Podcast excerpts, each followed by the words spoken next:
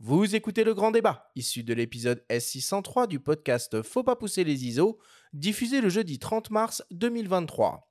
Cette émission est présentée par MPB, qui est tout simplement la plus grande plateforme en ligne au monde pour acheter, vendre et échanger du matériel photo et vidéo d'occasion. Nous sommes de retour avec Vincent Frances, le fondateur de l'agence Photographe du Monde, et le photographe Jean-Michel Lenoir pour parler voyage photo. Alors en guise d'introduction, je vous propose d'écouter les témoignages de Elodie et Denis, deux passionnés de photographie et adeptes des voyages photos. Ils nous expliquent pourquoi ces voyages sont si importants pour eux. On les écoute. Alors ce qui me plaît dans les voyages photos, c'est de, vivre au rythme de la lumière, de se lever euh, quand personne n'est encore dehors pour profiter des meilleures lumières, de rester euh, souvent le soir après le coucher du soleil, où tout le monde pense que le soleil est couché, donc tout le monde rentre chez lui, mais nous, finalement, on reste euh, après pour avoir les meilleures lueurs euh, de fin de journée. Bah, quand j'y vais en solo, euh, c'est moi qui organise tout, je dois tout planifier moi-même, regarder la météo, regarder, essayer de trouver les lieux parce que finalement, et les bons points de vue parce que finalement, je les connais pas et je les découvre en même temps que j'ai envie de prendre des photos. Alors qu'avec l'agence, euh, on part avec euh, un photographe pro qui connaît l'endroit, euh, qui connaît, qui gère aussi toute la météo et finalement on se laisse porter et on est toujours au bon endroit au bon moment. Quand je pars toute seule, c'est souvent pour me ressourcer parce que je marche du coup pas mal. je suis toute seule face à la nature et, et j'adore. Parfois je prends des photos, mais parfois finalement j'en prends pas et, et c'est j'observe juste et je regarde ce qu'il y a autour de moi. Euh, et après, en voyage, euh, la, la, partie aussi technique qu'on a euh, via les, grâce aux photographes accompagnateurs est vraiment super parce que ça me permet de m'améliorer, ça c'est certain. Et, euh, et, de profiter aussi de finalement du groupe parce que chacun sur un même endroit euh, va prendre des photos différentes. Et c'est assez intéressant après quand on fait les analyses d'images de, voir que personne n'a eu le même regard sur euh, un même spot photographique en fait. Et donc après, quand chacun explique sa démarche, c'est hyper intéressant et on se nourrit de, chaque personne pour ensuite euh, nous construire notre euh, propre euh, démarche photographique et, et peut-être prendre des idées chez les uns et chez les autres, mais tout en la mettant à nous-mêmes en fait. Le fait de partir en voyage photo et surtout déjà de partager un moment avec un groupe. Parce que quand on est tout seul, bien sûr, on adore être seul. En, règle générale, un photographe adore être seul. Mais euh, moi, ce que j'aime surtout, ce sont des petits groupes et c'est de partager un moment. Donc, euh, et je trouve également que dans ce partage, notre photo évolue.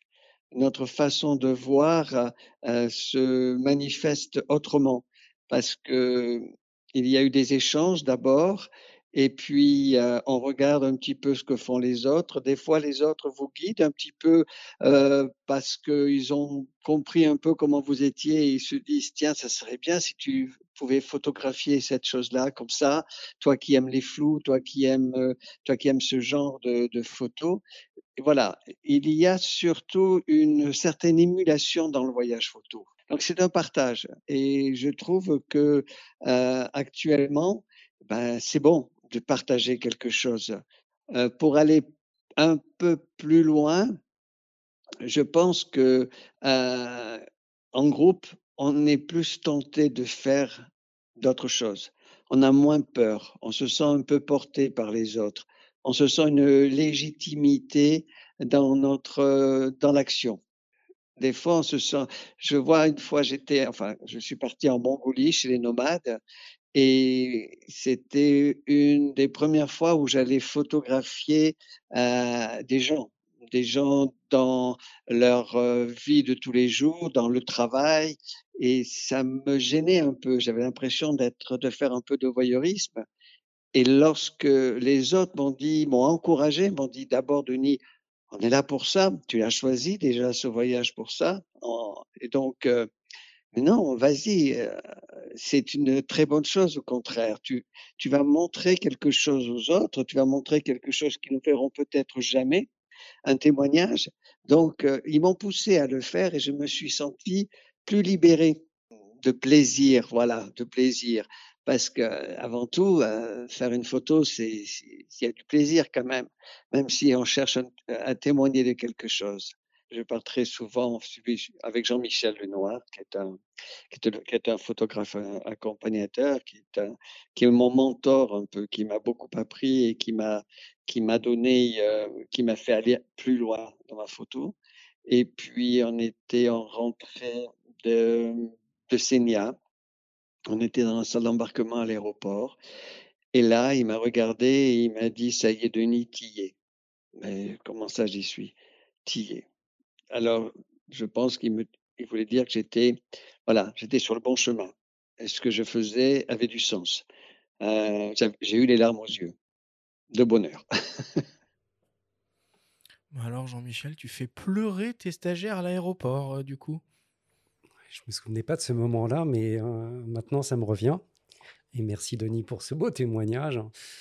Mais c'est vrai, oui, pour rejoindre ce que, disait Denis, hein, c'est euh, la photographie en voyage, hein, c'est surtout du partage. Hein.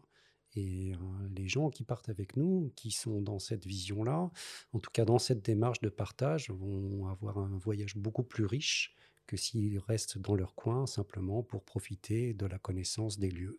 C'est intéressant cette vision du groupe, notamment de la part d'un photographe, parce que d'habitude, on, imagine plutôt une espèce de concurrence, ou alors de se dire, bah tiens, on va pas être privilégié parce qu'on va être plusieurs sur une même scène, etc. Lui, il le voit plutôt comme un, atout finalement. Toi aussi, avec le temps, tu, tu, vois comme ça? Ah, mais Complètement, parce qu'en fait, on est un groupe, il vit. La première journée, quand les gens ne se connaissent pas, c'est un peu l'observation. Et puis au fil du temps, les gens prennent leur marque, apprennent à se connaître.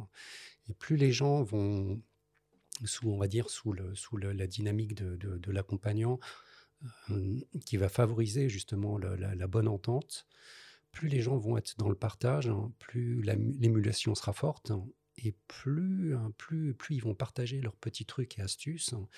Et, euh, et, puis il y a la, notion de respect aussi. Quand les gens ne se connaissent pas, ils savent pas trop comment se comporter sur le terrain. Donc en fait, au départ, on a vraiment un rôle de on va dire, de, facilitateur. Euh, de, prise de contact à la fois entre les gens et euh, de, proximité avec les sujets que les gens vont, aller photographier. Mais Denis, il va même un peu plus loin que ça et il dit que tu es son, mentor et qu'en quelque sorte, avec tes voyages, il a suivi une sorte d'apprentissage de... Euh, on est, on est là-dedans ou pas? Alors, chaque accompagnant euh, partage de manière différente avec sa propre sensibilité. Et, hein, Dieu merci, euh, la photographie est un terrain de jeu vraiment extraordinaire parce qu'on a vraiment la chance de pouvoir exprimer sa sensibilité à, en à, travers les images. Hein. Et je sais que sur le terrain, bah, je, partage énormément ma vision de la photographie. Je ne cherche pas à l'imposer, parce qu'encore une fois, ça fait appel à une sensibilité, donc à, une vision très personnelle de, de, la manière de sa relation à l'image. Hein. Euh, et, du coup, euh, les gens qui sont sensibles à ce, partage-là, à ces partages, à ces visions-là, vont adhérer ou pas. Ou en tout cas, euh, moi, je sais que je respecte énormément la vision de chacun et je cherche à, faire progresser les gens avec leur propre sensibilité. Ça résume pas mal un petit peu ce que tu proposes, Vincent, au travers de Photographe du Monde, ce que dit Jean-Michel? Oui, tout à fait. Alors, pour répondre à ta question, globalement, le, parcours de découverte du monde qu'apporte le voyage est relié au parcours de découverte de la photographie. Et ces parcours sont reliés à la découverte de soi au travers de ces expériences. Et il y a certains photographes qui le portent plus et plus loin au travers de leur sensibilité, et d'autres, évidemment, qui ont une pratique un peu différente. Donc de, la technique à l'artistique, chaque photographe apportera en fait euh, euh, bah, sa propre vision du monde, sa propre sensibilité. Et après, certains, évidemment, vont euh, plus se déplacer euh, dans leur pratique vers une, vers une découverte artistique, donc qui touche évidemment les, personnes qui, qui, le vivent et qui l'expérimentent. Puis d'autres s'arrêtent simplement à, un apprentissage technique, il en faut de, de, pour tout le monde. Et les, photographes, évidemment, nous, on sait s'adapter.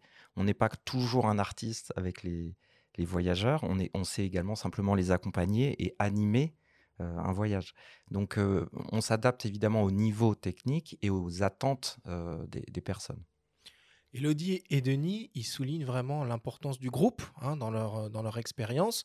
Vincent, la mayonnaise, elle prend, euh, elle prend à chaque fois ou pas?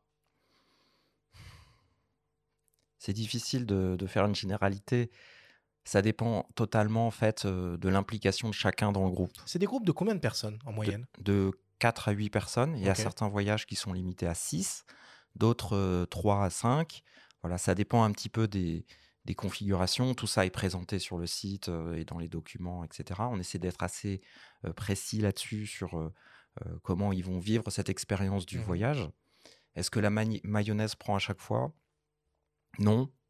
Et c'est aussi ça qui fait que ça a de la valeur quand ça prend. Oui, d'ailleurs, parce que les gens peuvent revenir aussi. J'ai l'impression que Denis, du coup, il, Oui, il bah, les deux, sur hein, les, sur les voyages. et Denis, euh, client fidèle ouais. a priori. hein. Mm.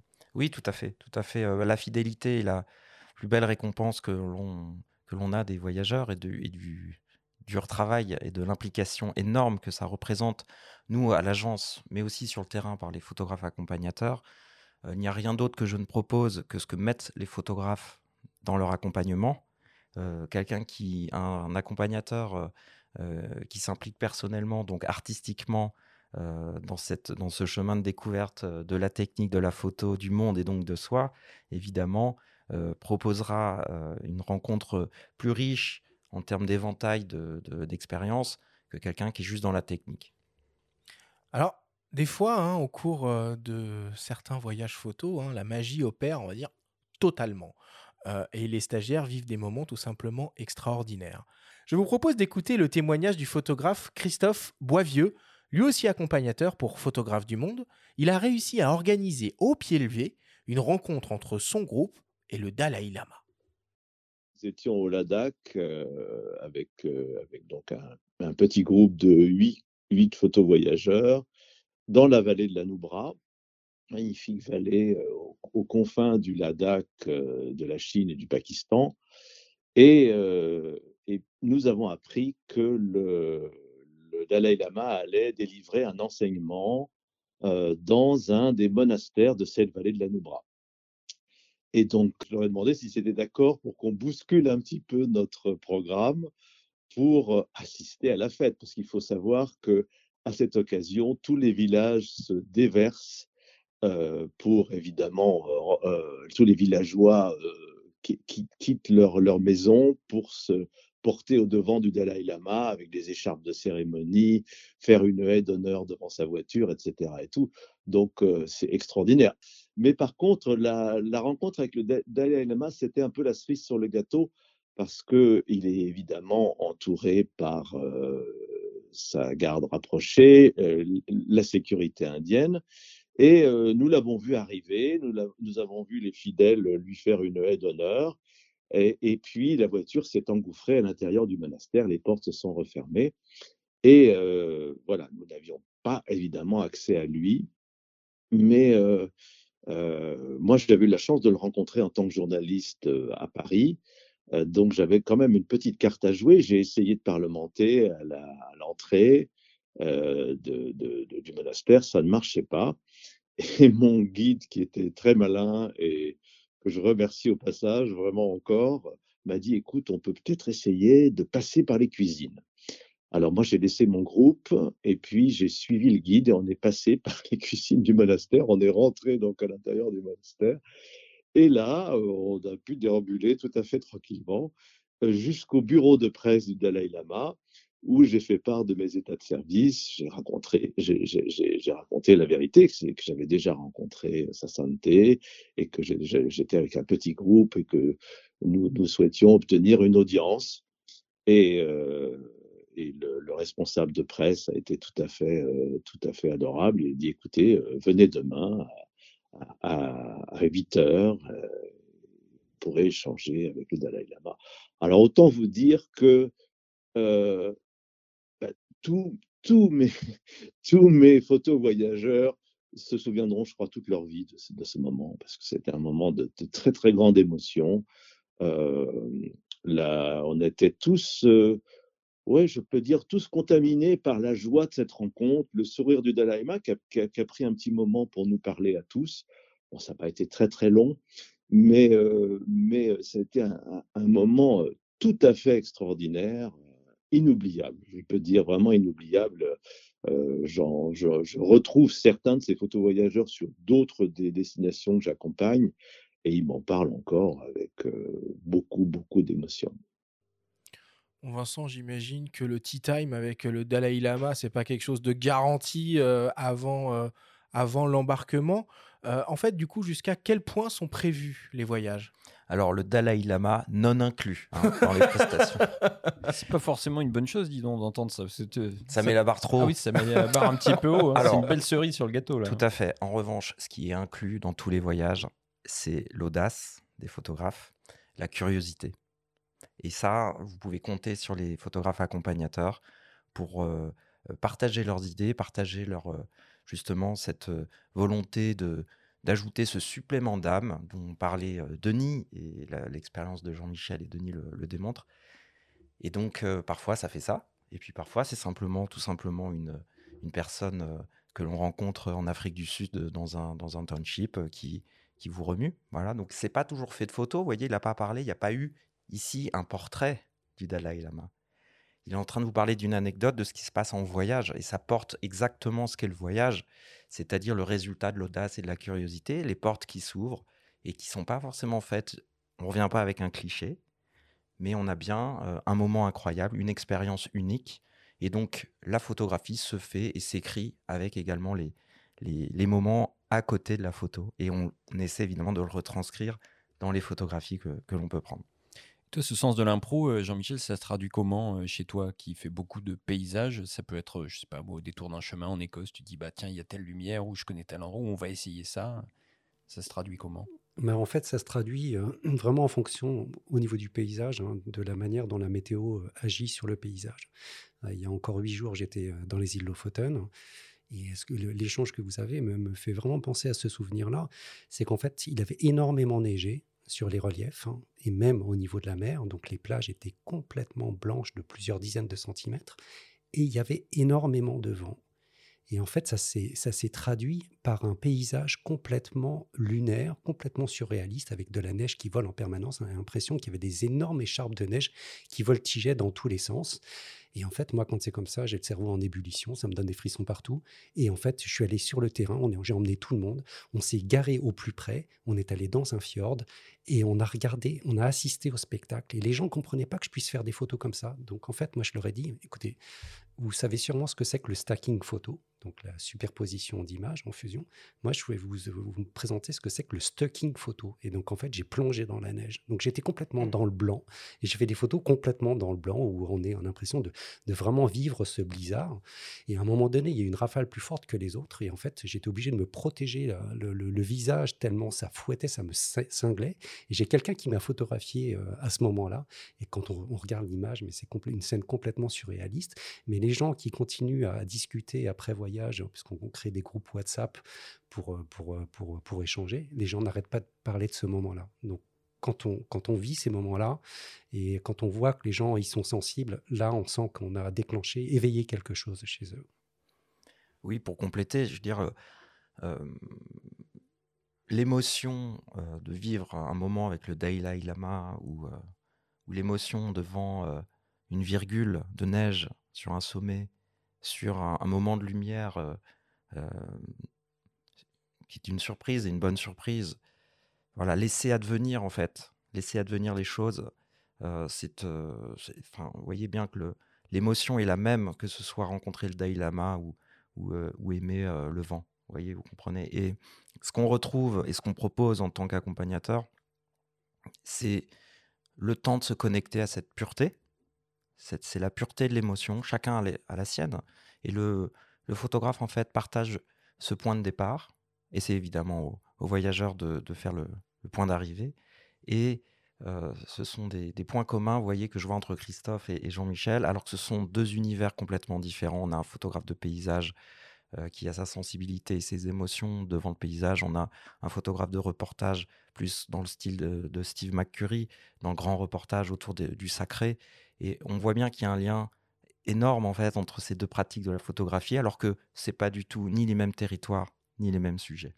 Maintenant, peut-être que euh, la première question euh, à laquelle il faut répondre quand on a envie de faire un voyage photo, c'est où on va, le choix euh, de la destination. Vous, à Photographe du Monde, vous proposez euh, des, des, expériences sur, sur les cinq continents. Vincent, c'est quoi un peu le, le, top 3 ou le top 5 euh, des plus beaux voyages que vous proposez, en sachant d'ailleurs que Elodie et Denis m'ont soufflé que eux, ils attendent qu'une seule chose, c'est partir au Spitzberg. Alors, les belles destinations, Spitzberg. Spitzberg, en effet, c'est une très belle destination qui est reliée alors qu'il y a plusieurs manières de, découvrir. Nous, on le, propose en bateau. Alors, le top 5, c'est difficile. On vient de parler d'émotions, etc. Et évidemment, chaque personne a des attentes différentes. le bout du monde, c'est le coin de la rue pour quelqu'un qui n'est jamais sorti de chez lui. Donc, évidemment que le, ce n'est pas vraiment le, lieu. Attends, c'est langue de bois là? Non, c'est non, quoi? Top 5 destination. Fais-nous rêver un peu. Ah, je, peux, te faire une destination phare pour faire du blanc, du polaire, etc. Ça va être toutes les destinations de Scandinavie, des Lofoten en passant par la Laponie suédoise, l'Islande, bien que l'Islande, ça soit le granit, donc un peu plus noir et blanc. Donc pour ce type de, photographie, ça va être ça. D'ailleurs, sur le site, on les classe aussi par thématique, par style d'image. C'est-à-dire qu'il n'y a pas juste un classement, on va dire, par thématique technique, on a aussi un classement par proposition, on va dire, artistique. Donc on a par exemple une, une proposition blanc et minimalisme, voyez. On a aussi peuple et culture. Donc par exemple avec Christophe, on va aller faire l'Inde. Donc si vous aimez le peuple et la culture, le sacré, il faut partir au Ladakh. Et si vous aimez les grands paysages qui n'ont pas bougé depuis 300 000 ans, il faut aller en Namibie. Ou vous pouvez encore aller voir le Salar d'Uyuni tant qu'il y en a encore un. Hein, en, Amérique, du Sud, en Bolivie. Donc, et on peut aussi tout à fait s'émerveiller devant les, le granit et les burons d'Aubrac et à toute saison parce que l'Aubrac en automne c'est extraordinaire, l'automne, l'hiver est extraordinaire aussi là-bas, ça transforme complètement les paysages, donc on n'est pas obligé de partir aussi loin. Ok. Alors un peu moins exotique, un peu moins loin, Jean-Michel, toi tu, tu proposes pas mal de, de, de, séjour en Écosse. Euh, comment ça se fait que tu t'es retrouvé un peu spécialiste de l'Écosse? Qu'est-ce que ça a de si extraordinaire l'Écosse pour faire de la photo? Bah En fait, l'Écosse, c'est un peu mon pays de cœur. J'avais eu la chance d'y aller euh, le temps d'un week-end quand j'étais étudiant au Pays de Galles. Donc ça remonte euh, il y a quelques décennies. Et j'étais tombé fou amoureux en m'arrêtant au bord de la route sur les paysages de la vallée de Glencoe. Et ça, c'était en 92 ou 91. On peut voir dans le film Skyfall, hein, c'est un James Bond qui est en partie tourné là-bas. Euh. Et je m'étais juré d'y retourner. Et en 2010, je crois, ou 2011, j'y suis retourné. Et euh, ça m'a tellement émerveillé que, en fait, quelques années plus tard, je montais un voyage photo au moment où je lançais mon activité de, photographe. Mmh. Mais en fait, ce qui fait que je suis amoureux de l'Écosse, c'est euh, toute une alchimie, tout, ce sont des ambiances, des atmosphères. Euh, c'est un pays, euh, comme dit Giono, où il pleut, il y a des brumes, mais il y a des mystères. On sent que le peuple écossais a beaucoup souffert, et les gens qui ont souffert, comme les Irlandais, de l'oppression anglaise, sont des gens qui ont un sens de l'ouverture, une bienveillance, une gentillesse et qui est complètement paradoxal par rapport à certains paysages qui peuvent paraître extrêmement rudes. Mais il y a aussi d'autres visages de l'Écosse, notamment sur les Hébrides extérieures, hein, qui est un endroit que j'adore. C'est un côté extrêmement apaisant, extrêmement poétique, avec des couleurs que je, que je ne vois que là-bas. C'est les fameuses îles euh, Lewis and Harris dont tu as euh, parlé. Notamment, euh, notamment Dont tu as parlé ton voisin, Jérémy Villet, à ses micros il n'y a pas longtemps d'ailleurs. Il a séjourné là-bas. Oui, notamment, notamment c'était ce secteur-là. Mais c'est pas les seuls. Et là, pour revenir du nord de la Scandinavie, hein, j'ai retrouvé un peu ces ambiances-là. Hein, de, en fait, quand on va dans un pays, euh, et c'est aussi l'intérêt du voyage photo, c'est qu'on y va souvent avec une idée un peu préconçue des choses, hein, et on se, fait un peu une wish list, une liste de, de, de, son intérêt, parce que j'aime pas utiliser euh, le mot spot. Je trouve que c'est assez péjoratif hein, parce que c'est un peu une course-poursuite euh, pour essayer de, de, cocher une case. mais les clients ne demandent pas ça parfois D'aller sur mais bien spot, sûr que si. bon, tu es sur Google, ah tiens, regarde, il y a un spot photo. Euh. Exactement, mais je lutte un peu contre ça hein, parce qu'en fait, le, lieu n'est qu'un prétexte. Hein, et ce qui crée la richesse d'un paysage, c'est l'atmosphère. Et l'atmosphère, c'est l'ambiance, c'est la lumière, c'est les nuages, c'est les conditions qu'on peut vivre, le vent, la neige. Euh, encore une fois, là, il y a peu de temps, j'ai emmené un groupe, on était sur une plage en Norvège il y avait tempête de neige avec des flocons énormes qui tombaient. Mais en fait, on est resté deux heures. On, on s'est transformé en bonhomme de neige, mais tout le monde avait la banane parce qu'en fait, tout le monde avait conscience qu'on était en train de vivre un moment fort. En fait, l'eau est devenue complètement turquoise et en fait, on voyait que des petits traits blancs qui tombaient et on a fait des photos très différentes. Mmh.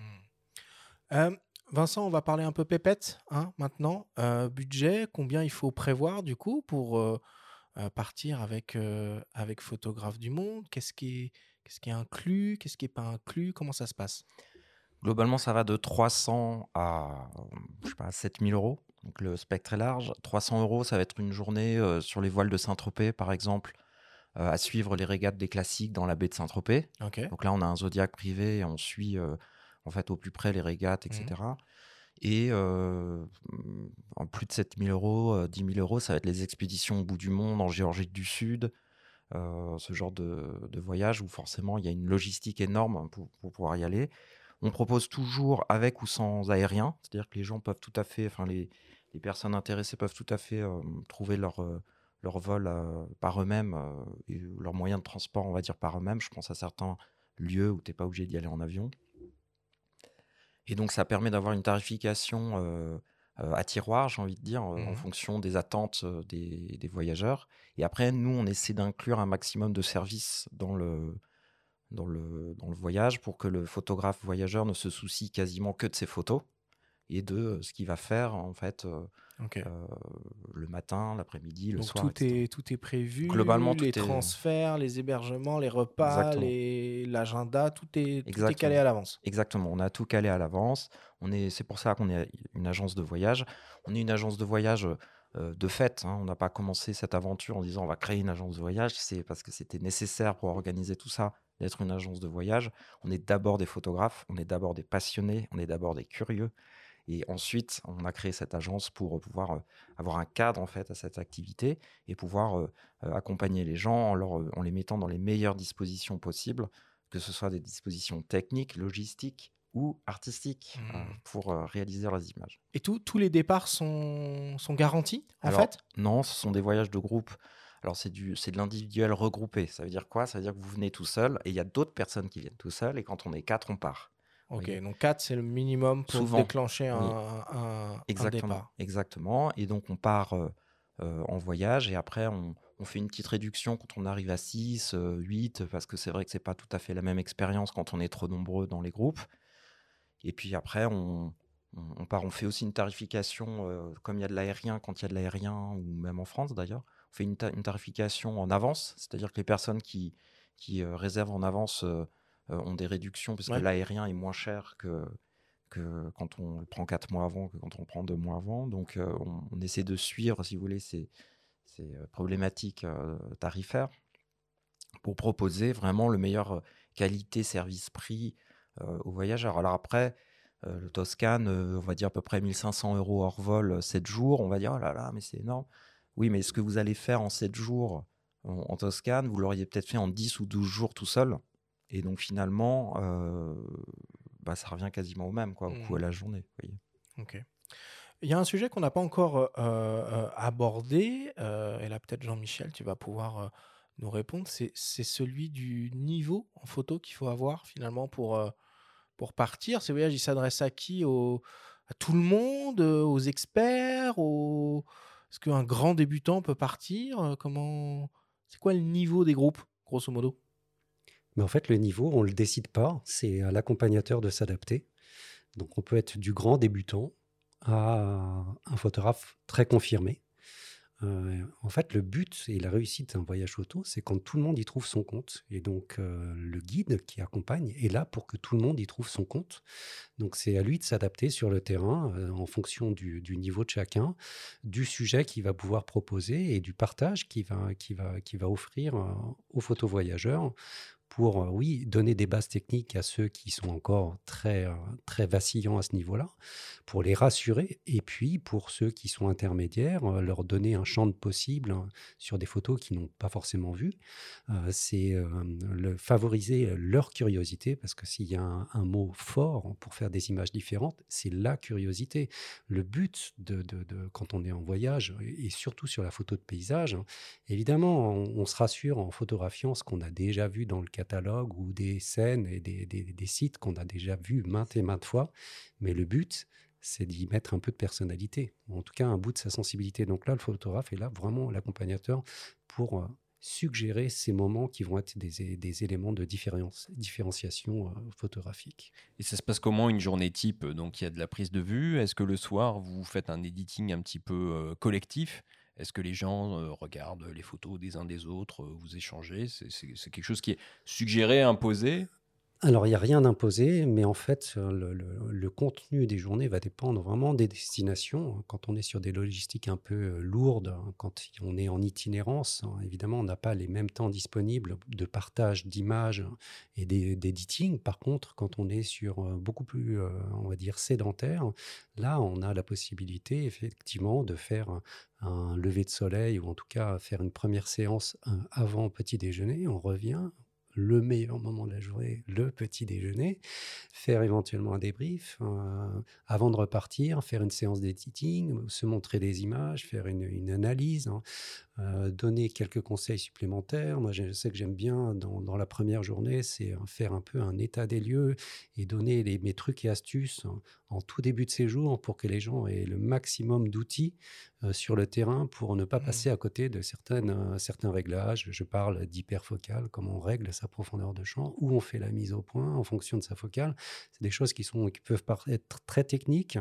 J'essaye de les démystifier un petit peu et de, donner du, un sens pratique sur le terrain de manière à, vraiment armer les gens et qu'on ne se retrouve pas en fin de semaine avec euh, des, des, des, des choses qui ne sont pas assimilées. Et Jean-Michel, l'idée le, au final, c'est quoi? C'est de revenir avec une série cohérente d'un voyage ou de faire une série de cartes postales euh, magnifiques, euh, très diversifiées Alors pour moi, le mot carte postale euh, sous-entend ciel bleu. Et j'aime pas les ciels bleus. Oui, mais tu as compris ce que je voulais dire. Donc, non, en fait, ça, ça c'est chacun, encore une fois, chacun va pouvoir réaliser une série. Le paysage dépend essentiellement des conditions météo. Donc, en fait, d'un séjour à un autre, on ne va pas y mettre le même contenu en fonction de, des, ambiances et de ce qu'on va pouvoir vraiment euh, recevoir en fonction des, lieux où on va, aller dix fois au même lieu, on va faire dix, dix, rendus différents. Et c'est pour ça que euh, sur le terrain, moi, j'aime me laisser le luxe de pouvoir retourner plusieurs fois au même endroit pour avoir justement une diversité, une palette de rendus d'images. Chaque personne, évidemment, pourra, en fonction de ses centres d'intérêt, de ses sujets de prédilection, quand on va euh, effectivement dans des ports de pêche, hein, les gens aiment bien photographier des reflets des coques de bateaux qui tranchent sur les fonds de neige avec les fjords, et d'autres vont faire euh, complètement autre chose, vont être sur du paysage pur, et puis d'autres vont photographier euh, des séchoirs avec des morues. Hein, et pour certains, c'est juste pas possible. Hein. Donc, le rôle en fait de l'agence entre la photo illustrative et la photo d'auteur, c'est de proposer toute cette palette. C'est pas à nous de dire cette photographie est plus intéressante que celle-là. C'est évidemment aux voyageurs de, partir, enfin d'avoir un point de départ sur ce qu'ils recherchent. Donc il y a des stages photo d'auteur avec des photographes qui sont des, des auteurs photographes qui font des séries. Ils vont vous apprendre à construire une série. On a par exemple un voyage qui n'est pas sur le territoire, mais qui est sur construire sa série personnelle. Et ces trois stages qui ont lieu à Bruxelles, Bruges et Paris, qui sont complémentaires par rapport, on va dire, au contenu, mais dont le sujet n'est pas le territoire, c'est-à-dire les rues de Paris, les rues de Bruxelles ou les rues de Bruges, mais votre regard photographique dans un contexte différent. Et donc, on part évidemment de la palette là, de la photo d'auteur, qui est une photo narrative, donc avec quelqu'un qui, qui cherche à tenir un propos ou à montrer quelque chose avec sa, avec sa photographie, à une photographie de l'autre côté du spectre. Donc, il y a toutes les, si vous voulez, les, les, gradations entre cette photo d'auteur et la photo purement illustrative qui font qui fait plaisir à beaucoup et dont beaucoup se, se contentent finalement de d'aller dans des, beaux endroits, de faire des, photographies qui, qui, qui répondent à leur recherche de je veux voir tel ou tel lieu et le photographier à peu près correctement. Donc c'est un point de départ qui n'est pas moins bon, moins bien ou moins intéressant hein, de faire quelque chose d'illustratif et de simplement descriptif qu'une que une photo plus subjective. On est plus sur la photo d'auteur. Donc on est globalement, vous voyez, dans une proposition très vaste. C'est pour ça qu'il y a 25, à peu près 20-25 photographes accompagnateurs. C'est pas pour faire du volume, de la masse, etc. C'est pour essayer de proposer une sensibilité et une proposition de liens différentes en fonction des accompagnateurs et pour accompagner cette découverte du monde pour accompagner cette découverte de la photographie et pourquoi pas, si les gens le souhaitent, aller encore plus loin dans la photographie d'expression. Donc c'est pas je viens, je vais faire une série, je vais ressortir, je serai Cartier-Bresson. Vous voyez, c'est vraiment plus un accompagnement. C'est pour ça qu'on dit des accompagnateurs. et, et c'est pour ça que ce sont des photographes artistes, ce ne sont pas simplement des guides qui font des circuits touristiques, ce sont des artistes qui vous accompagnent. Et donc c'est vrai que cette réponse, elle appartient à nous dans la proposition, dans cette construction, si vous voulez, de, propositions, et après aux voyageurs de s'interroger sur le bon choix du voyage, est-ce que c'est celui-là ou plutôt qu'un autre? Ouais, Non, mais tu as tout à fait raison, Vincent. C'est euh, un style d'image n'est pas meilleur que l'autre.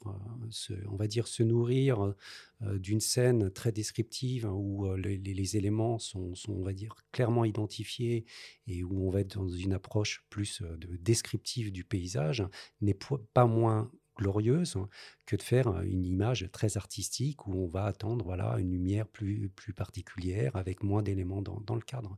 Ça, c'est vraiment la sensibilité de chacun et on va dire chaque accompagnateur est là pour offrir une palette, de, un champ de possibles pour, pour les voyageurs. Vous allez apprendre l'alphabet, les règles de la grammaire et la syntaxe, et la poésie et la pureté de votre émotion ne dépend pas de l'accompagnateur, elle dépend de votre démarche. Vous pouvez donc du coup faire une phrase Les nuages sont dans le ciel bleu. Vous voyez, une phrase complètement objective, descriptive. Ou alors mettre de la poésie. Dans le bleu, les nuages s'amoncellent. Vous voyez ah, Si, ça va quand même vachement dépendre de lui, parce que comme disait Jean-Michel tout à l'heure, lui, il va faire une météo démente, il amène les gens dehors. Quoi. Donc, bien sûr. avec cette grammaire-là, avec ces conditions-là, tu vois. Tout à fait, mais nous, on est dans la proposition. Et les gens prennent ou prennent pas. C'est-à-dire qu'à un moment donné, vous n'allez pas forcer les gens à faire ce qu'ils n'ont pas envie de faire. S'ils ont juste envie de faire une phrase qui commence par une majuscule et finit par un point, vous n'allez pas les pousser à rentrer dans une expression beaucoup plus personnelle. En revanche, on les met dans les conditions où ils vont avoir le choix. Voilà, c'est notre rôle et on s'arrête devant la porte. Et c'est à chacun de la franchir ou pas. et il faut sortir de sa zone de confort. Ça, oh, très phrase.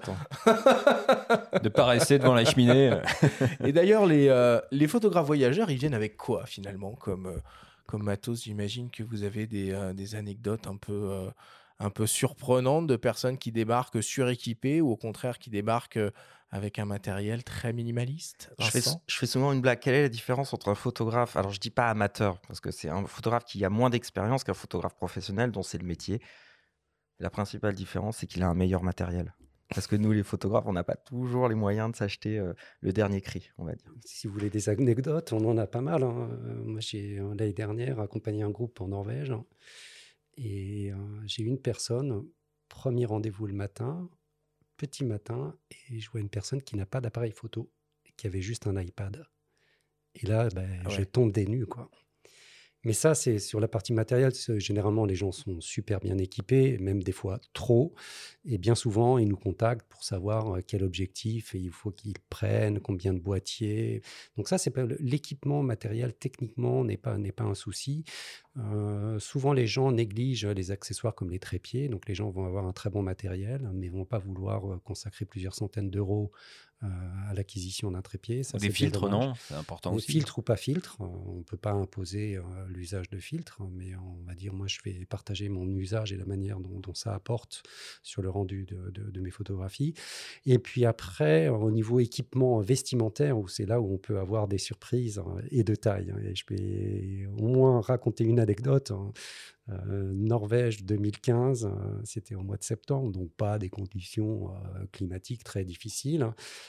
Et première séance photo au matin, donc la veille, je dis rendez-vous à 6h30 pour une première séance sur le terrain.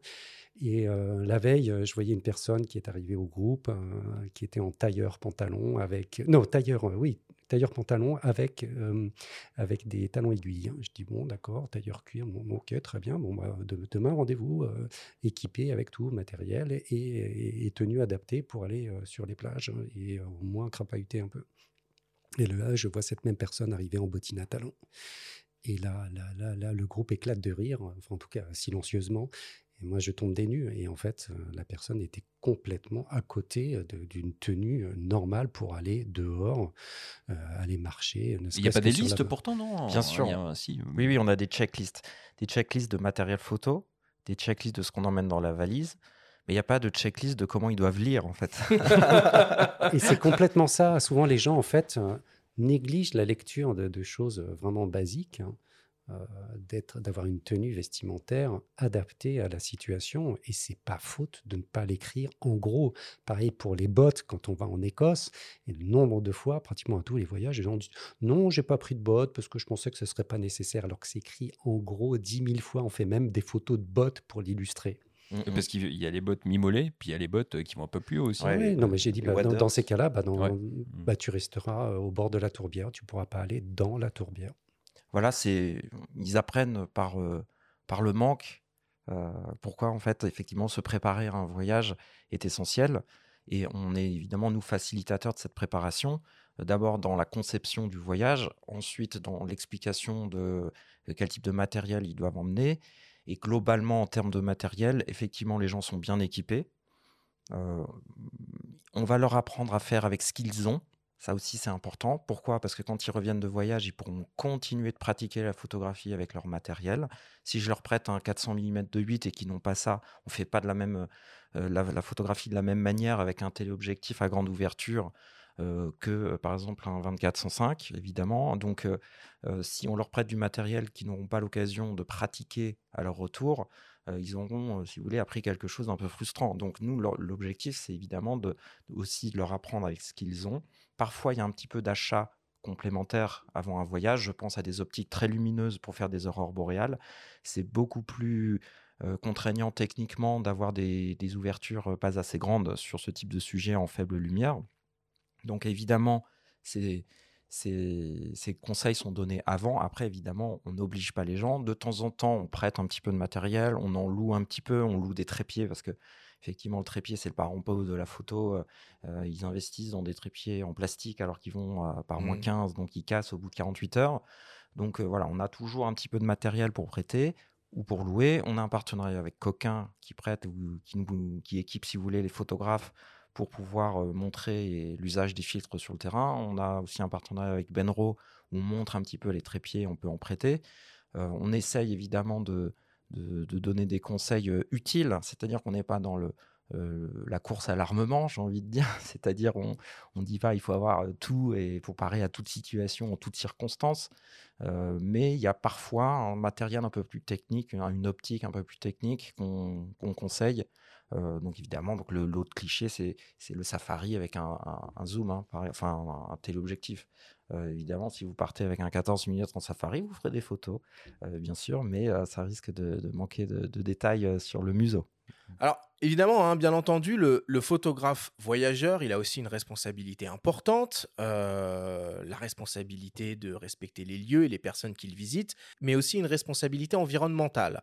Euh, sur certains de ces points, Instagram n'a clairement pas fait que du bien, et je vous propose d'écouter le témoignage de Johan Lolos, qui est un photographe très influent sur cette plateforme avec près de 400 000 abonnés. Il nous alerte sur les dangers de l'influence qui peut parfois entraîner une arrivée massive de touristes sur des sites reculés et en bouleverser totalement l'équilibre. Ben, en, l'occurrence pour Instagram, ce qui s'est passé, c'est qu'Instagram a tellement vite explosé euh, dans les années 2010 que très vite, les gens ont compris qu'il y avait une espèce de recette magique qui pouvait permettre euh, à des photographes, et notamment des photographes euh, de voyage, de paysage, euh, d'amasser des, nouveaux abonnés assez rapidement. Cette recette, à l'époque, c'était quoi? Ben, C'était simplement enchaîner les fameux Insta-spots, les, les endroits très photogéniques qui se retrouvaient en fait déjà sur les cartes postales dans les années 80, 90, etc., qui ne sont pas des spots que personne ne connaissait, mais qui étaient effectivement un peu moins connus qu'avant l'époque des réseaux sociaux. Et donc, vu que euh, ces photographes qui étaient donc tous en quête, et moi y compris, tous en quête de nouveaux abonnés ont compris cette recette magique, on a commencé à l'appliquer et en fait, euh, les photographes étaient constamment à la recherche de, de ces fameux Instaspots. Alors moi, je parle d'expérience personnelle dans le sens où en 2015, je vivais à Wanaka en Nouvelle-Zélande et je collaborais euh, avec l'Office du tourisme local là-bas. Euh, Wanaka aujourd'hui, c'est une station balnéaire qui est vraiment, vraiment très, très, très touristique. Et en plus d'être très touristique, elle est absolument magnifique d'un point de vue paysage. Elle est au cœur des montagnes. Il y a un lac. Vraiment, il y a tout ce qu'il faut pour faire des, des photos jolies. Euh, sauf que moi, quand j'y étais en 2015, très peu de personnes, à part les locaux, les, Néo-Zélandais, très peu de personnes connaissaient euh, Wanaka à tel point que les gens qui allaient euh, faire un, road trip en Nouvelle-Zélande, souvent euh, skippaient Wanaka. Quoi, c'était pas vraiment sur l'itinéraire de tout le monde. Donc pour euh, pallier à ce problème, Wanaka, qu'est-ce qu'il a fait? L'office du tourisme, ils ont travaillé avec moi, ils ont travaillé entre autres avec aussi d'autres personnes, d'autres photographes, pour mettre en place ce qu'on appelle un Instamit, et l'idée, c'est vraiment de, ben, on rassemble, on invite tous des grands photographes, des Américains, des Canadiens, des Australiens, etc., à un seul endroit à Wanaka. Et pendant trois, quatre jours, euh, on leur fait découvrir un peu euh, les, plus beaux points de la région. Donc nous, à l'époque, en 2015, on a invité Chris Burkhardt, notamment, qui est un des photographes aujourd'hui encore toujours les plus connus sur euh, sur Instagram et, les réseaux sociaux, Chris Burkhardt et, beaucoup d'autres. Et donc à Wanaka, qu'est-ce qu'il y a? Il y a une randonnée qui s'appelle Royce Peak, qui était ultra connu auprès des locaux, mais uniquement des locaux à l'époque, et pas du tout, du tout, du tout connu mondialement. Euh, moi, c'est une randonnée que j'avais déjà fait personnellement deux fois à l'époque euh, parce qu'elle était très photogénique et j'adorais euh, randonner là-bas. Donc, j'avais déjà posté un peu des, photos sur mon compte Instagram, mais qui étaient, j'avais pas des centaines de milliers d'abonnés. Euh, je pense à ce moment-là, je devais être entre 50 et 100 000. Mais Chris Burkhardt qu'on avait invité, qui était déjà à euh, plus d'un million, voire peut-être deux millions, je ne sais plus les chiffres exactement, est venu on a fait un shooting, on a vraiment réalisé un shooting, une vraie production du, sunset au sunrise. Euh, donc, il a vraiment shooté toutes les conditions. Il a fait la Milky Way. Il a vraiment shooté le, spot photogénique au sommet de la montagne dans tous les sens. Il a posté ça sur ses réseaux sociaux. On a tous posté ça en fait sur nos réseaux sociaux. Donc, on était une espèce de, 10 photographes un peu Instagrammeurs à l'époque à poster au même endroit, le même endroit au même moment. Et, euh, et résultat des courses, en fait, ça n'a pas été immédiat. Mais quand je suis retourné à Wanaka un an et demi plus tard, euh, en fait, l'effet était là. C'est-à-dire que le petit parking en bas de la montagne euh, qui accueillait peut-être à peine 6 ou 7 voitures est devenu un parking gigantesque pour 50 à 100 voitures. Sur la montagne en elle-même, ben forcément, vu que les touristes avaient euh, quintuplé, ils ont dû installer des toilettes pour que les gens arrêtent de faire leurs besoins à gauche et à droite. Enfin, on, on, sentait vraiment que le truc était devenu quasiment hors de contrôle. Alors je dis hors de contrôle, oui et non, c'est-à-dire qu'ils ont ils ont été obligés de réguler et de contrôler en fait cette montagne pour que ça dégénère pas quoi. Et ça c'est juste un exemple parmi tant d'autres et il suffit que il suffit à n'importe qui de taper sur Google Instagram spot Instagram connu mais fait touristique et en fait euh, vous allez tomber sur des dizaines et des dizaines voire des centaines de spots à travers le monde qui ont été victimes de ça. Vincent, Jean-Michel, euh, comment est-ce que vous prévenez cette dérive dans la conception de vos voyages et c'est quoi les, les messages euh, que vous véhiculez à vos stagiaires sur ces problématiques-là? On leur coupe les doigts, comme ça ils ne peuvent pas utiliser leur téléphone. On a fait un truc radical. Téléphone en mode avion, c'est quoi? Voilà. Pas de communication? C'est vrai que euh, ça pose la question de la confidentialité. Est-ce que finalement euh, l'exceptionnel, c'est vivre des choses confidentielles?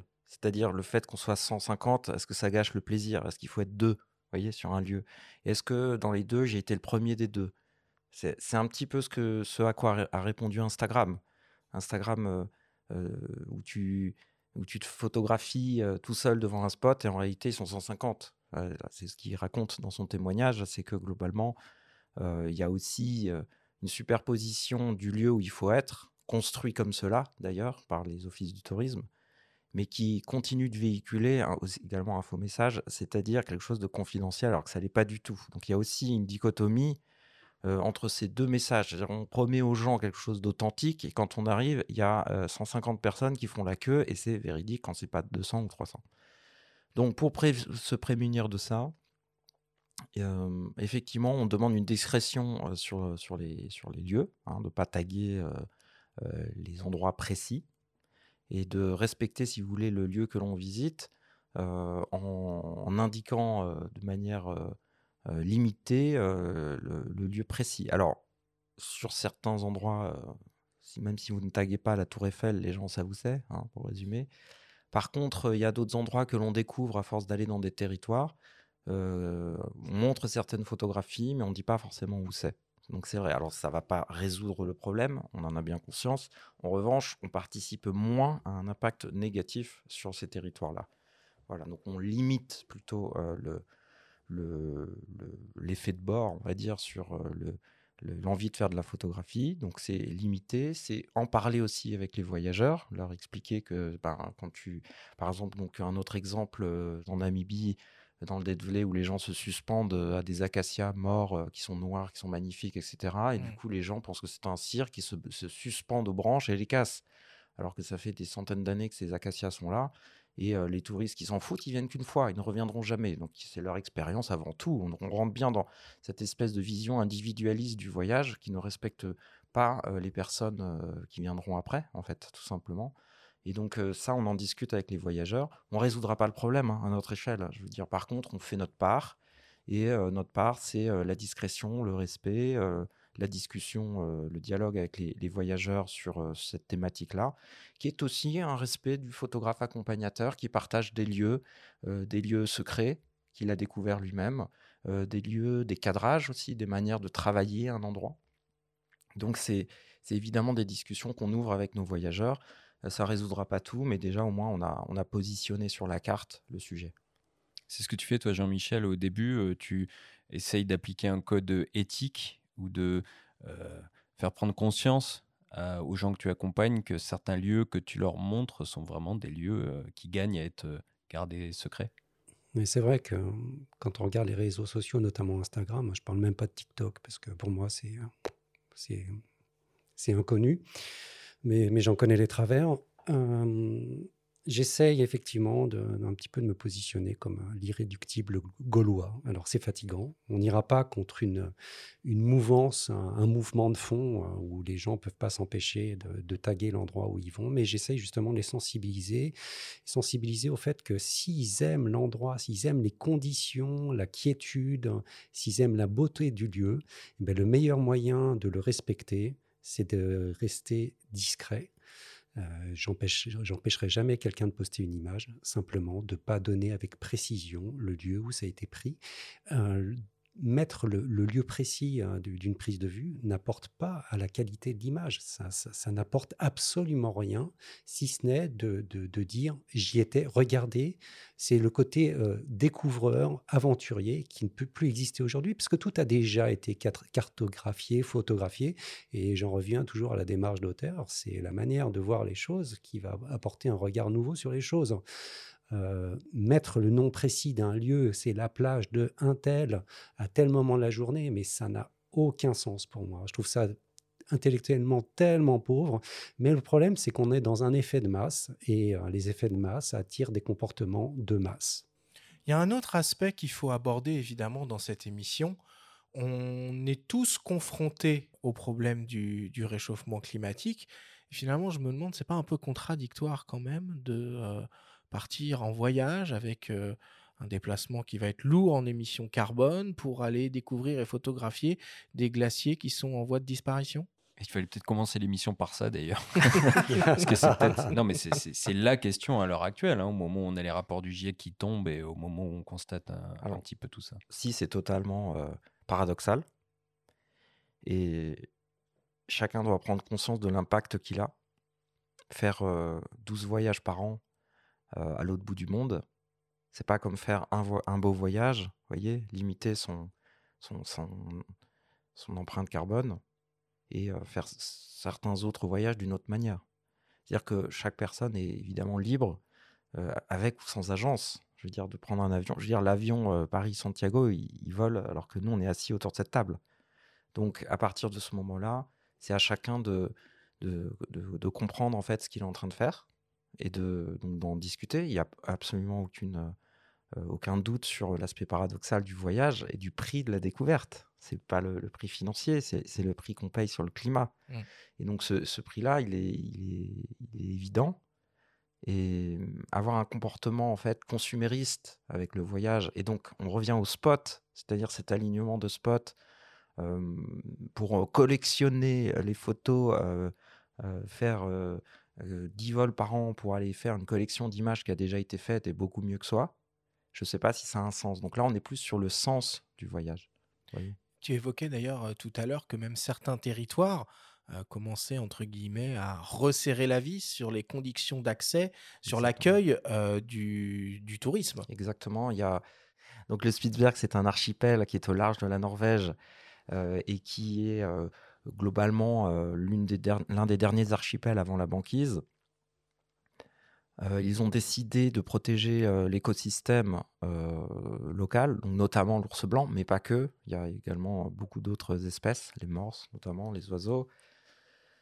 du tourisme de masse qui est adressé là-bas par des gros bateaux c'est pas des bateaux de 10-12 places ou des voiliers, c'est souvent des bateaux 30 cabines, 40 cabines, donc 80, 80, 100 personnes, 200 personnes et parfois plus.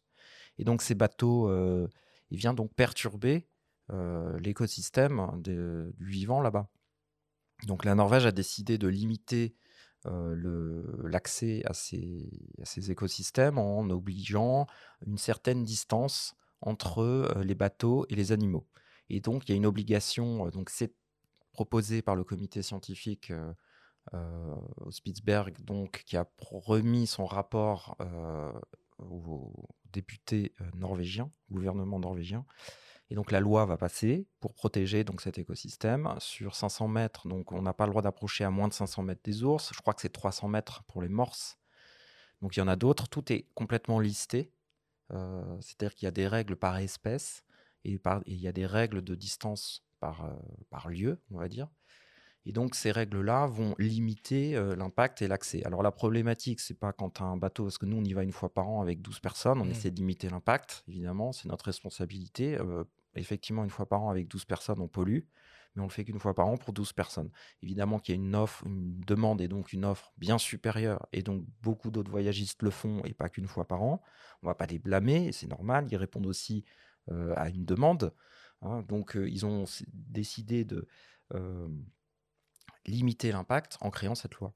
Mmh. Et donc, ça, ça ressemble, c'est comme si le Kenya et la Tanzanie, dans les années 70, avaient décidé qu'on ne s'approchait plus des lions et du Big Five à moins de 300 mètres. Ou de réguler, d'interdire l'accès à plus de, de, véhicules sur site au moment où il y a telle scène de chasse. Ce qui, se fait à certains endroits. Ce qui arrivera probablement. Non, mais ce qui arrive déjà, mais dans, à certains endroits, dans certaines réserves, mais pas partout loin de là. Exactement. Ou de faire comme certains sites, le Machu Picchu par exemple, qui régule euh, qui restreint l'accès à un nombre limité de personnes par jour. C'est pas l'idéal, mais enfin, c'est encore trop rare. Tout à fait.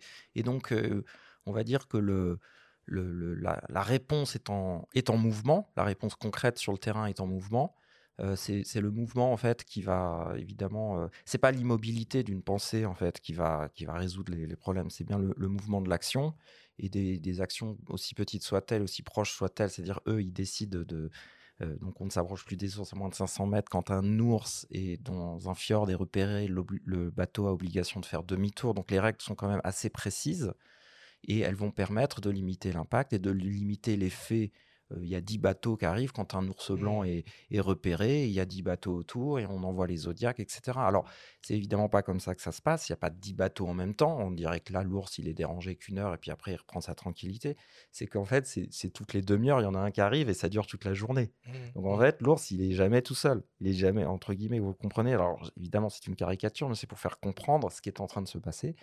Et au-delà de l'émission carbone, là, on parle juste de l'impact sur l'écosystème, sur déranger le vivant.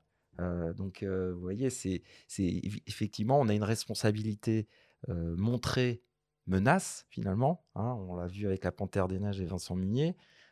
c'est pas que, si vous voulez, quand il a reçu son César, il a, il a bien dit qu'il y avait quand même un, comment dirais-je, un, revers de la médaille à son travail d'artiste, de montrer les choses. Et donc, on a une responsabilité énorme en tant que voyagiste, puisque nous, on est l'action suivante. L'artiste, voix. L'ouvre la voie. Ouvre la voie. Et le voyagiste, en grand, hein, ouvre les portes en grand. Donc si, si vous bah, faites, il la euh, suit malheureusement. Voilà, tout à fait, tout à fait. Donc euh, on a une responsabilité énorme en fait euh, là-dessus.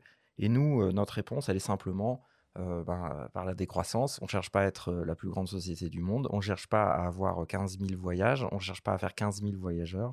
On ne cherche pas à faire tout et à tout faire et tout faire Mmh. n'importe comment. On en fait moins mais mieux. On limite, si vous voulez, le nombre de, projets et on, décide de, ne pas en faire. hein. C'était le cas de la Panthère des Neiges, euh, qu'on a décidé de, ne pas aller voir. Mmh. Bon, en tout cas, il y a euh, une solution qui est encore plus évidente hein, pour euh, limiter son empreinte carbone tout en continuant à se faire plaisir avec des voyages photos, bah, c'est d'aller d'aller moins loin et pourquoi pas même en France et vous proposer pas mal de destinations à l'intérieur de l'Hexagone. On écoute le témoignage du photographe accompagnateur Mathieu Riverain qui encadre des voyages photos en France et plus particulièrement en Bretagne ce que je propose, c'est euh, une excursion autour de chez moi, parce qu'il faut savoir que j'habite à 20 km de tous les lieux qu'on va visiter pendant la route des phares. Euh, J'adore commencer par un lieu totalement dépaysant qu'on n'imagine pas du tout en Bretagne et qui se trouve sur une petite partie de la presqu'île de Crozon. Et en fait, ça, ça fait penser aux gens au Calanque, mais version bretonne. En fait, on est au milieu des pins, on se balade dans les falaises, l'eau est turquoise. Et en fait, il y a cette lumière particulière des, des voyages en Bretagne qu'on retrouve avec de la lumière, des averses, des éclaircies, des arcs-en-ciel, du vent. En fait, on prend un condensé de tout ce qu'on va voir pendant ces cinq ou six jours de la route des phares euh, dès le premier instant. Et vraiment, c'est ça que j'aime euh, montrer directement aux voyageurs. Et puis après, on va aller visiter un peu les, les monts d'arrêt. Et pour finir, en fait, tout autour de la rade de Brest, où il y a la plus forte concentration de phares d'Europe. Et du coup, c'est des, des, lieux parfaitement photogéniques qu'on adore, qu'on adore photographier par n'importe quelle condition, que ce soit en tempête, la nuit, le jour, lever de soleil. Et, c'est vraiment des, des, lieux particuliers et que, qui sont mes, mes, lieux que je photographie au quotidien en fait. C'est-à-dire que j'amène les, stagiaires sur des, nouveaux lieux qui sont rarement photographiés. Au-delà de l'aspect photographique aussi, il y a l'aspect aventure en fait, de nouvelles rencontres. J'essaye qu'on rencontre les locaux à chaque fois comme moi je connais et qui apportent de nouvelles expériences. Par exemple, un gardien de phare pas ouessant ou de nouvelles aventures culinaires avec des crêperies particulières. Cet aspect-là, en fait, amélioration continue du voyage qui me plaît en fait localement. Et en plus, euh, les voyageurs, en fait, s'attendent pas toujours à ce type euh, de voyage aussi près de chez eux, aussi dépaysant. Il y a tout type de profil, en fait, parmi les stagiaires. Il y a des stagiaires qui veulent vraiment découvrir une destination, puis il y en a d'autres qui veulent découvrir une destination avec euh, une démarche responsable, engagée, avec des contraintes environnementales, budgétaires. Et c'est pour ça que la route des phares, en fait, est, est parfaitement adaptée à tout type de voyageurs il y a à la fois des gens qui viennent de l'autre bout de la France, qui peuvent venir des fois en covoiturage, en train parce que la destination est bien desservie. Et il y a aussi des, voyageurs qui sont locaux. J'ai eu par exemple des gens qui étaient du Morbihan et qui n'avaient jamais été autour de Brest. Et du coup, ça leur permet de redécouvrir leur pays pour certains, leur région pour d'autres. Et au final, tout le monde est content parce que mine de rien, le Finistère et la route des phares, c'est quand même un paysage qu'on retrouve nulle part ailleurs en France. On a de la chance en France d'avoir de, si beaux paysages et vraiment la rade de Brest et ses alentours, c'est vraiment des paysages particuliers.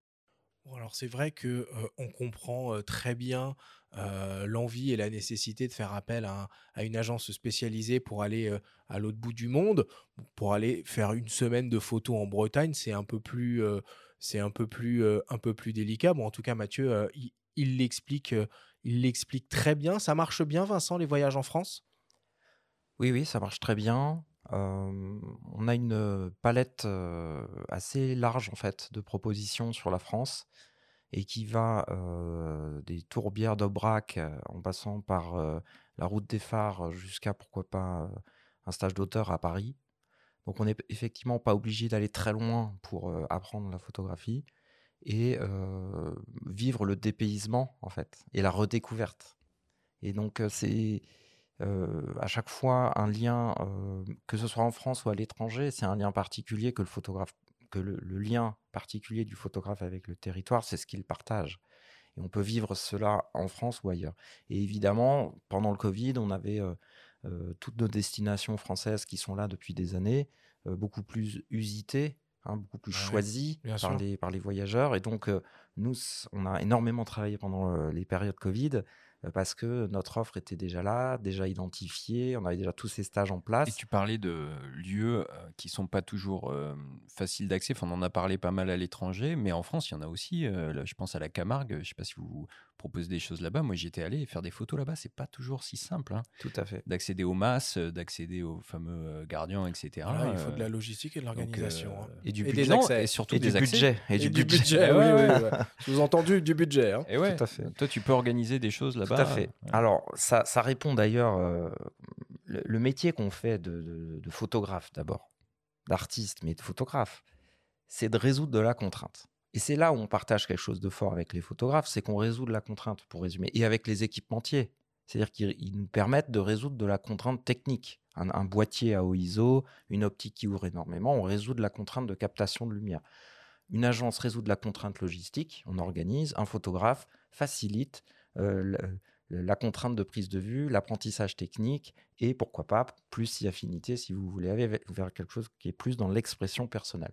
Donc résoudre de la contrainte, pour résumer, ça se passe en France, à l'étranger, partout. Vous voyez, c'est-à-dire qu'en Camargue, pour reprendre cet exemple, c'est notre spécialité de pouvoir monter des projets. Si vous voulez faire euh, du taureau ou du, vous voyez, du, Du cheval au galop du dans cheval les au marais. galop, voilà. Alors, quand tu dis faire du taureau, c'est le photographier. hein.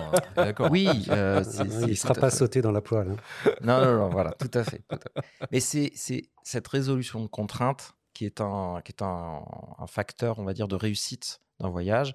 Et on revient au débat sur les spots. Pourquoi est-ce que tout le monde y va? Pourquoi tout le monde le fait? C'est qu'il y a peu de contraintes. Il y a peu de contraintes résolues, il y a peu de, capacités techniques dépassées, il y a peu de- d'expressions personnelles euh, présentées. Vous voyez, c'est euh, extrêmement accessible dans tous les sens du terme, autant créativement que logistiquement. Donc il y a aussi évidemment euh, cet aspect à relier, si vous voulez, dans notre métier, d'essayer d'ouvrir des portes closes, pour résumer. Et parfois, y mettre du budget, évidemment. hein, soyons pas naïfs. Par contre, euh, c'est quand même très souvent, on en a parlé avec Christophe, cette curiosité, cette audace qui ouvre quand même le maximum de portes. Bon, bah, on, va, on va conclure là-dessus. Merci Jean-Michel, merci Vincent pour euh, bah, nous avoir partagé euh, tout, tout ça, toutes ces infos, toutes ces connaissances autour, autour des voyages photos.